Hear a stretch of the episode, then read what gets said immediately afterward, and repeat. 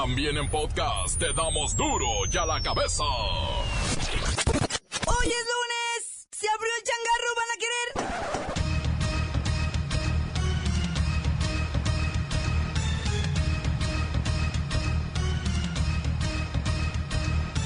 Hoy en duro y a la cabeza, sin censura.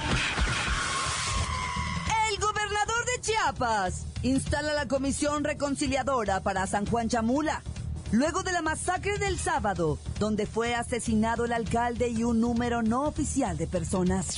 La violencia nunca será el camino para solucionar las diferencias. El llamado es a privilegiar el diálogo y la paz. Con el asesinato de Ambrosio Soto, presidente municipal de Pungarabato, suman 40 alcaldes en funciones ejecutados del 2003 a la fecha. Confirma la PGR que ya está tras la reja Ramón Martínez alias el lagarto, responsable del asalto al autobús de ETN en la autopista México-Querétaro y del ataque sexual a Rosa Margarita Ortiz Macías. Lola Meraz nos tiene las buenas y las malas de la actividad terrorística mundial. En Morelos van 3.673 asesinatos durante el gobierno de Graco Ramírez.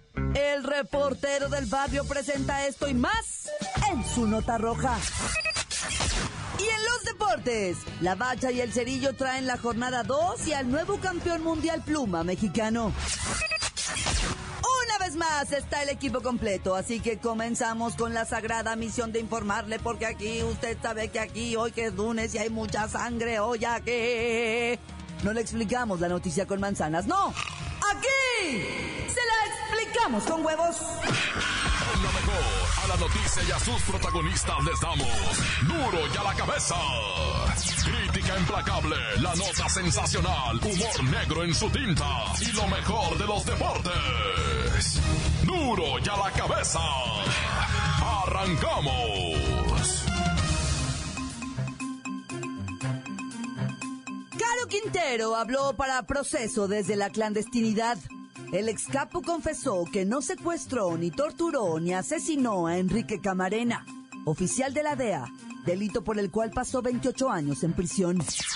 Nunca había hablado de este caso, es la primera vez y se lo estoy diciendo con la voz completa.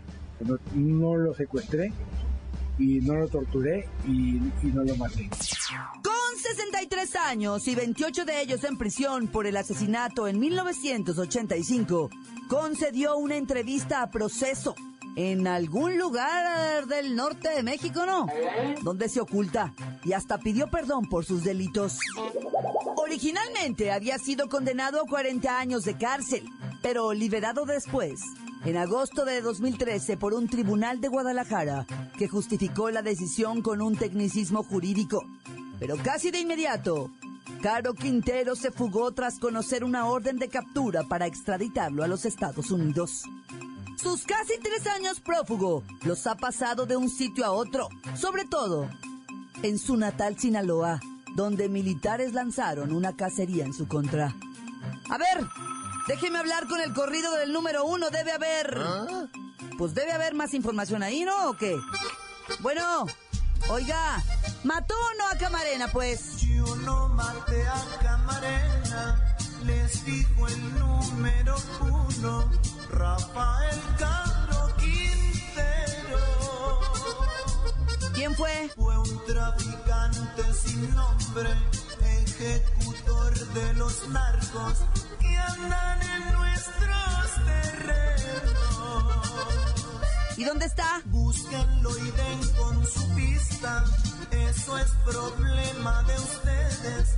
Les doy solo una semana ¿Una semana?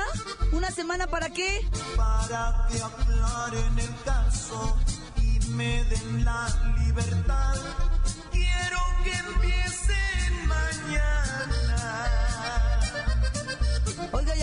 Mensaje que quiera enviar? Aproveche, está usted en duro y a la cabeza. Es un noticiero nacional. Paloma,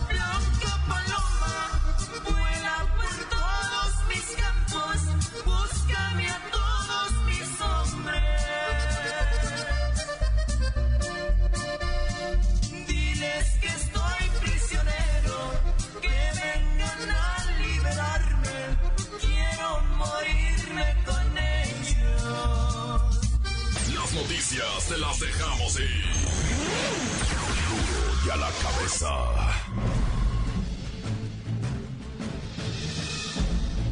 Atención pueblo mexicano. El Instituto Nacional de Estadística y Geografía dio a conocer las escalofriantes cifras mortuorias del 2015. Presuntamente, se cometieron en vuestro país 29.525 homicidios, una proporción de 17 homicidios por cada 100.000 habitantes, lo que refleja la misma tasa registrada en 2014.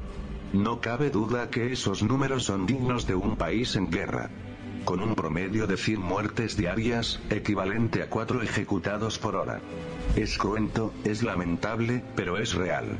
Insisto, son cifras oficiales. Las entidades con mayor número de homicidios en 2015 fueron, en primer sitio el Estado de México con 2.671, seguido de Guerrero con 2.402, Chihuahua con 1.541, Jalisco 1.229, Sinaloa con 1.089 y la Ciudad de México con 1.079.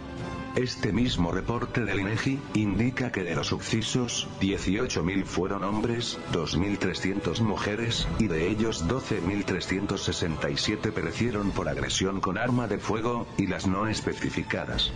Como quiera que sea, las cuentas son muy altas, el miedo es mucho, y día a día, la angustia crece en el aterrado. Pueblo mexicano, pueblo mexicano, pueblo mexicano. Duro y a la cabeza. La mañana de este sábado, un grupo de habitantes de 35 parajes arribaron a la plaza central de San Juan Chamula, Chiapas, con la finalidad de hablar con las autoridades municipales. Mire, pues nada de hablar, ¿eh? Al momento en el que los manifestantes expusieron diversas inconformidades. ¡Tra, tra, tra, tra, tra! Le dispararon al alcalde, Domingo López González, también al síndico Narciso Lunes Hernández, al conductor de un vehículo del ayuntamiento y a Silvano Hernández Díaz, habitante de la comunidad. Tras estos hechos, en redes sociales circula un video en donde entre gritos, habitantes de San Juan Chamula rematan al alcalde. Mire, pongan el audio, por favor.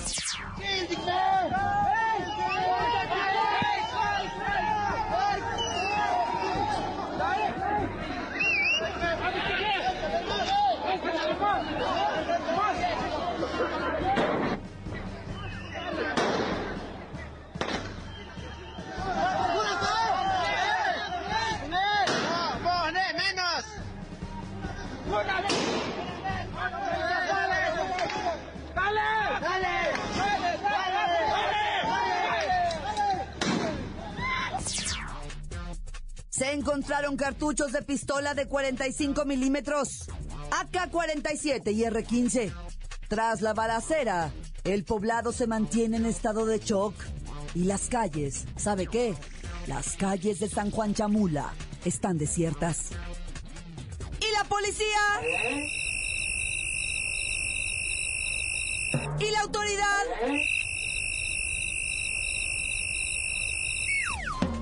¿Y qué dijo el esposo de Ana? Digo, ¿qué dijo el gobernador de Chiapas? Aquí te tengo el audio. Se ve guapísimo. Condenamos enérgicamente estos cobardes asesinatos. Le he instruido a la Procuraduría General de Justicia del Estado ir al fondo en las investigaciones para castigar con todo el peso de la ley a los culpables de estos hechos de violencia. No permitiremos que haya impunidad para nadie, sea quien sea. Los elementos de la Secretaría de Seguridad respondieron de inmediato al reporte de los sucesos de San Juan Chamula y en estos momentos se encuentran resguardando la zona. Asimismo, le he pedido al secretario general de gobierno iniciar una mesa política y plural para que a través del diálogo podamos fortalecer las garantías de paz y unidad del pueblo de San Juan Chamula. La violencia nunca será el camino para solucionar las diferencias. El llamado es a privilegiar el diálogo y la paz. Manuel Velasco, gobernador del estado de Chiapas, ya dio órdenes a la Procuraduría General de Justicia Estatal para que vaya a fondo en las investigaciones sobre estos terribles, sanguinarios, animalescos y primitivos hechos. Para duro y a la cabeza. Ah, pues yo, ¿verdad? Bueno, ya continuamos. Duro y a la cabeza.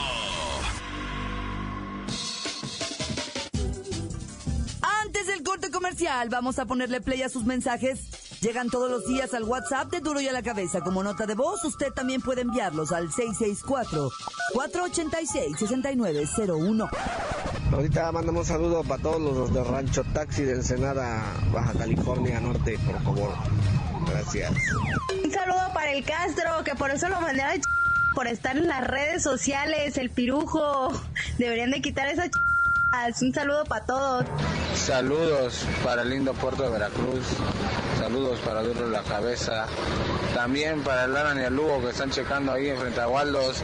Que se pongan a trabajar de bola de huevo. Pongan a hacer algo mejor. Estudien. Encuéntranos en Facebook, facebook.com, diagonal duro y a la cabeza oficial. Estás escuchando el podcast de duro y a la cabeza. Les recuerdo que están listos para ser escuchados todos los podcasts de Duro y a la Cabeza. Usted búsquelos en iTunes o en las cuentas oficiales de Facebook o Twitter. ¡Ándele! Búsquelos, bájelos, escúchelos, pero sobre todo, infórmese. Duro y a la cabeza. Lola Meraz nos tiene las buenas y las malas de las Olimpiadas en Brasil.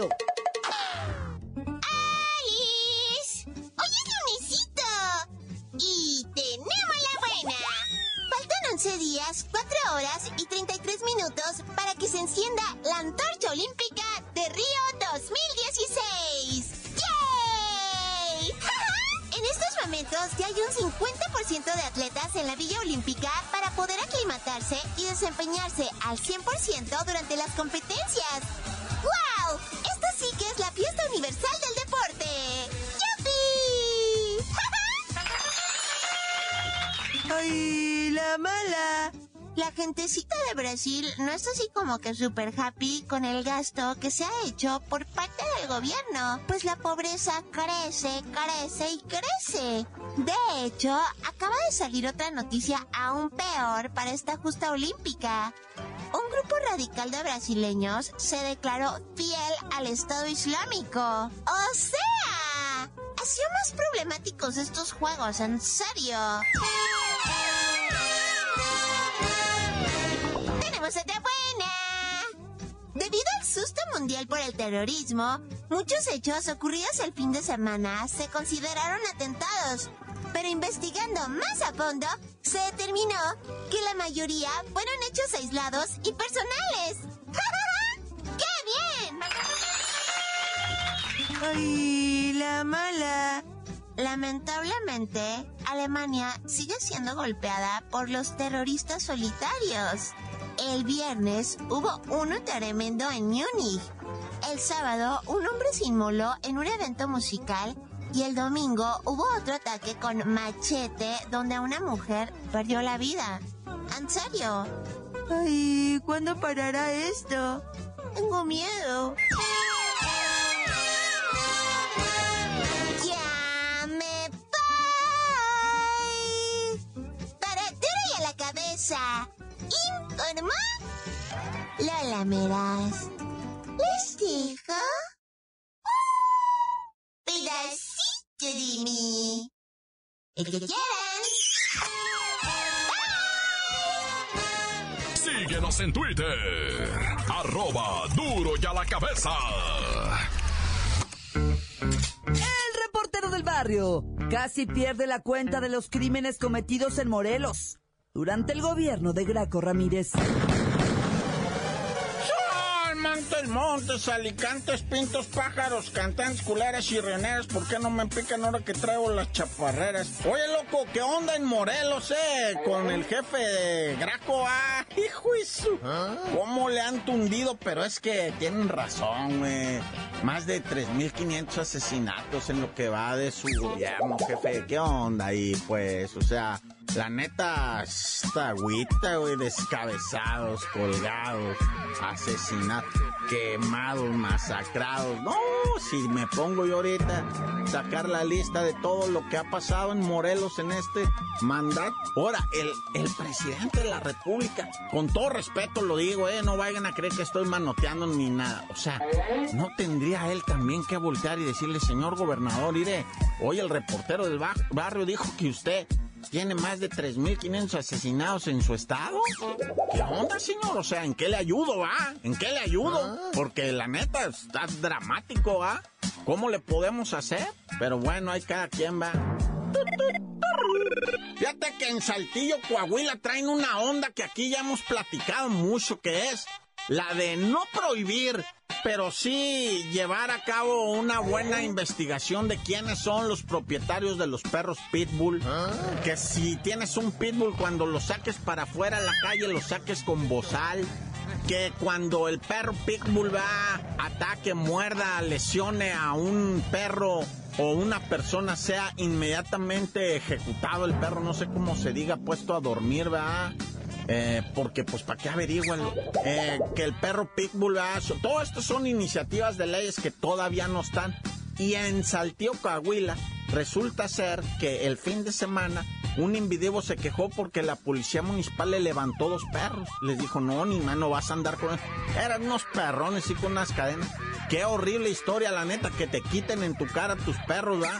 Los llevaron a la perrera municipal, no han sido ejecutados, no, no ¿cómo se dice cuando no han sido Pues es que no sé, ¿verdad? yo nomás hablo de ejecutamiento.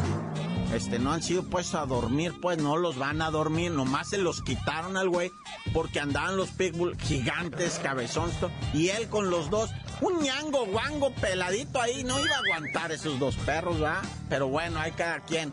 Lo que sí es que a ver si esa ley que se puede aplicar en Saltillo o en Tocahuila, pues a ver si luego se replica en otros estados porque no para, no para la muerte y ataques de personas y perros por esos pitbulls. Luego platicamos de esto. Oye, y bonita bronca se le viene para el gobierno del Distrito Federal. Le llegaron los nochistlecos. Los nochistlecos de allá de Nochistlán, Oaxaca, los que fueron agraviados, ¿verdad? Se dice agraviados. lo- Ya ves lo del pleito que es de los maestros, que de acá que se soltó la balacera, que no fue el gobierno, que fue no sé quién. Ah, pues como quiera que sea, ya llegaron los de Nochistlán a la Ciudad de México. Van a hacer plantones y se va a poner aquello que para qué te cuento. Yo mejor ir a nomás me persino y digo, ¡tan tan se acabó corta! Esto es el podcast de Duro y a la Cabeza. Hay un nuevo campeón mundial pluma, es mexicano y se llama Oscar Valdés. La Bacha y el Cerillo celebran a este joven sonorense. ¡La bacha! ¡La bacha! ¡La bacha! ¡Dame la bacha! La bacha, la bacha, la bacha, ya se jugó la jornada 2 del fútbol nacional. Vieran ustedes. Y pues todo sigue con normalidad, va. Pachuca el campeón va con marca perfecta. Al igual que el AME en su centenario. Horrible Peralta se despide del AME para irse con la sub-23 eh, con tremenda zapatiza. Él solito le mete tres goles al Toluca.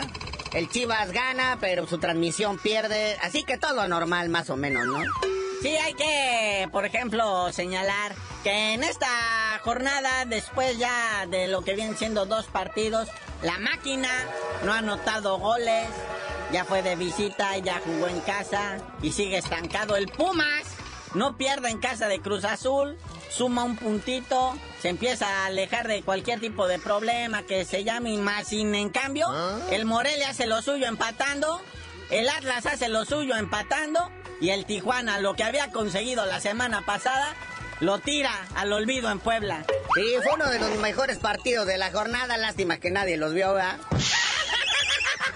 Este de Puebla Tijuana fue el partido con más goles y todo, más acción. Pero pues en la lucha por el descenso le pega al Tijuana, ¿verdad? Le pega a gacho.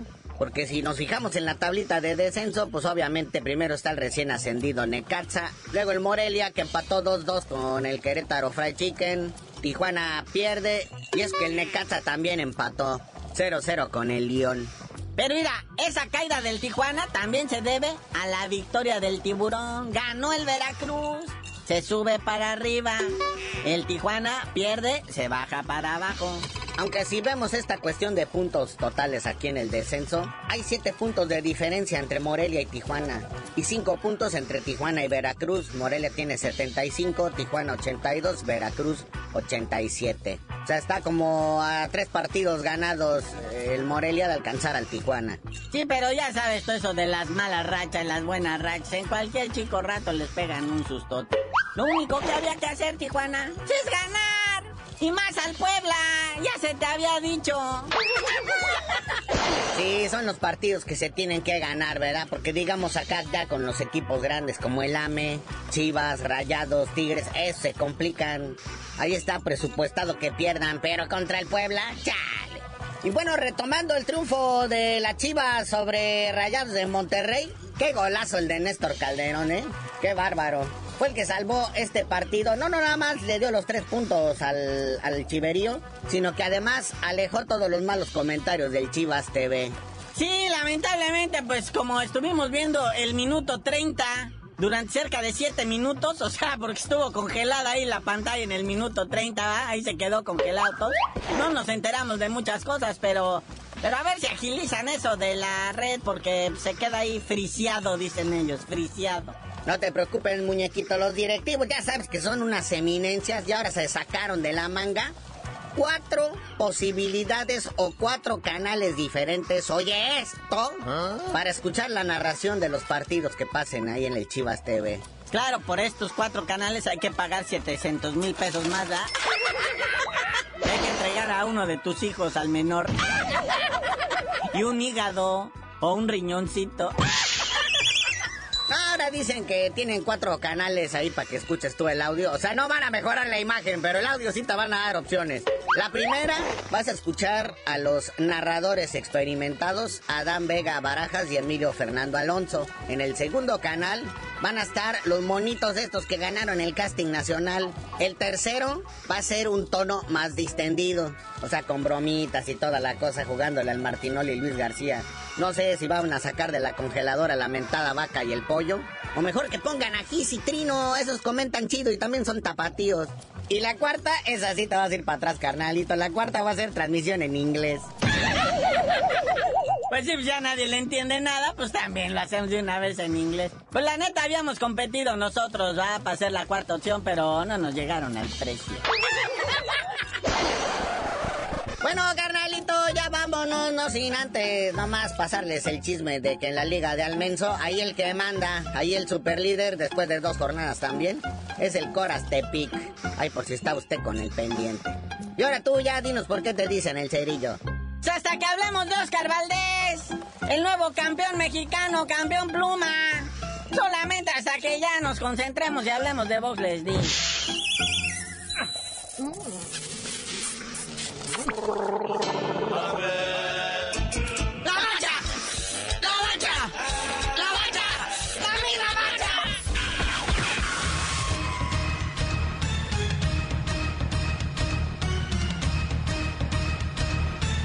Por ahora hemos terminado. No me queda más que recordarles que en duro ya la cabeza. Hoy que es lunes y hubo sangre. No le explicamos la noticia con manzanas, no. Aquí se la explicamos con huevos. Por hoy ya no pudimos componer el mundo. Los valientes volveremos a la carga. en Duro y a la cabeza. Duro y a la cabeza es. Miguel Ángel Fernández, Claudia Franco, Arturo González y la producción de Luis González, el señor X. Duro y a la cabeza. Una producción original de MBS Radio.